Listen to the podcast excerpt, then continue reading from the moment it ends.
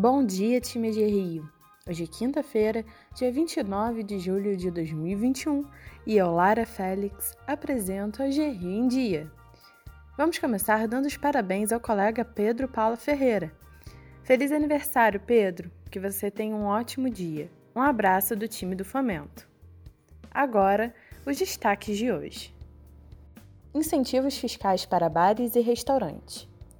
O governador Cláudio Castro sancionou a Lei 9.355-21, que garante incentivos fiscais a bares, lanchonetes e estabelecimentos similares até 2032. A proposta estabelece uma alíquota de ICMS de 3% no fornecimento ou na saída das refeições e de 4% relativa às demais operações. Os benefícios da lei foram apresentados nesta terça-feira, dia 27. Demanda por crédito. Levantamento da Serasa Experian aponta que a demanda dos consumidores por crédito no primeiro semestre desse ano cresceu 26,2% em relação ao mesmo período de 2020, atingindo o recorde histórico da série iniciada em 2008. Em 2020, ano em que a Covid-19 chegou ao Brasil, houve queda de 8,1%. Para o segundo semestre, a expectativa de analistas é que a demanda por crédito continue alta, mas não tão forte como nos primeiros seis meses do ano. A inadimplência deve ser a principal barreira dessa evolução.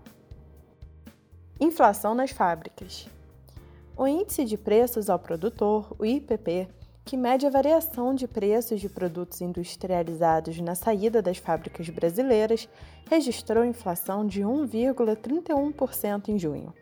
A taxa é maior do que a de maio deste ano, de 0,99%, e de junho de 2020, de 0,60%, de acordo com dados divulgados ontem pelo IBGE.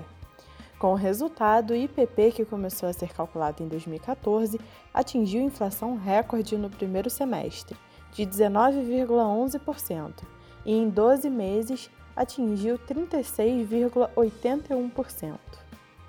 Covid-19 o Instituto Butantan entregou ontem mais 1,5 milhão de doses de Coronavac, vacina contra a Covid-19 desenvolvida em parceria com o laboratório chinês Sinovac.